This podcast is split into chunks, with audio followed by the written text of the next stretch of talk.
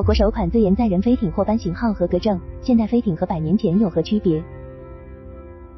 日前，航空工业特飞所自主研制的祥云 AS700 民用载人飞艇正式获得由中国民用航空局颁发的型号合格证，合格证编号 TC0082A-ZM，这标志着该艇成为国内首款获得型号合格证的载人飞艇。AS700 载人飞艇于二零一八年六月批复立项，同年八月启动实施，是国内首款按照适航规范自主研制、具有完全自主知识产权的载人飞艇。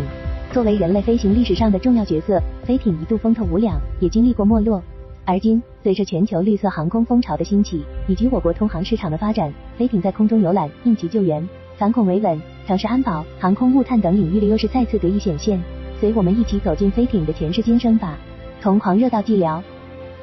早在18世纪，人类就曾尝试通过操纵气球实现空中飞行。1782年，法国蒙伊尔费埃兄弟成功的进行了气球载人试验，之后法国掀起了一股气球升空热。1784年，法国罗伯特兄弟制造了人类第一艘有动力的飞艇。1872年，法国人特罗姆制成了一艘用螺旋桨代替划桨的人力飞艇。不久后，另一个法国人卡农米亚从自行车受到启发，设计了一种脚踏式螺旋桨飞艇。至此，飞艇虽然诞生了，但其动力还停留在人力阶段。十九世纪，蒸汽机和电动机相继问世，为飞艇动力的改进创造了条件。蒸汽动力飞艇开始出现。第一次世界大战前后是飞艇发展较快的时期。英国和法国曾使用小型软式飞艇执行反潜巡逻任务，德国则建立了齐柏林飞艇队，用于海上巡逻、远程轰炸和空运等军事活动。一战后，由于飞机技术的迅速发展，飞机开始广泛的应用于各个领域。加之该阶段飞艇事故频发，人们对飞艇的研究和应用急速衰落。到二战时期，飞艇研究和使用热潮已经过去，仅被应用在地侦察、海岸监视、军用物资运输等一些非作战行动中，数量也远不及一战时期。飞艇的时代似乎已经过去。而今，随着现代航空制造技术的发展和先进材料的出现，一些之前无法克服的缺陷解决后，飞艇又重获新生。新飞艇，新优势。随着技术和构型的不断进化，现代飞艇的特点和较之其他飞行器的优势也逐渐显现出来。主要体现在以下几个方面：制控时间长。与高速航行的飞机相比，现代飞艇的最大优势是制控时间。飞艇的飞行时间是以天计算的，其工作时间一般只受天气、故障和例行维修的限制。现代飞艇搭载的传感器和电子设备可以对目标进行持续探测，还能够代替地球同步轨道卫星进行定点工作，因此可以采集和积累大量信息。载荷重量大。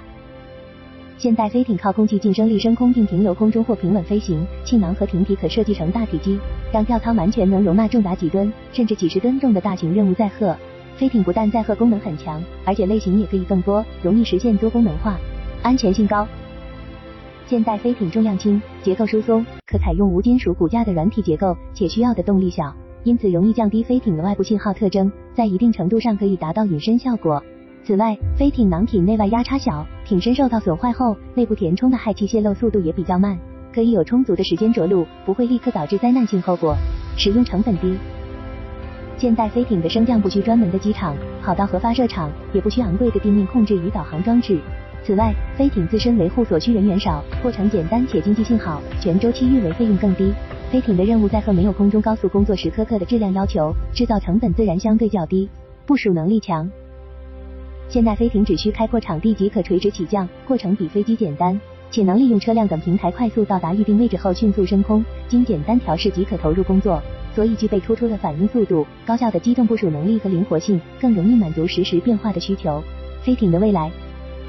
根据目前已有的飞艇和正在研究的飞艇项目来看，未来飞艇的发展可能会向增加续航时间、提高载重量和种类多样化方向发展。首先，续航时间长是飞艇最为明显的优势。而飞艇在空气动力设计及供电方式上的不断改进，会使飞艇的续航时间越来越长。其次，飞艇的载重能力也在不断提高，未来可能会达到百吨以上。这种超大型载重飞艇将搭载更多的乘客或大型货物。此外，随着技术的发展，飞艇可能会更加多样化，大到空中运输、预警探测，小到日常生活，可能都会有飞艇的身影。飞艇发展的历程，也可以看作人类对航空技术不停创新的一个缩影。尽管道路蜿蜒，过程曲折，但依旧在不断向前。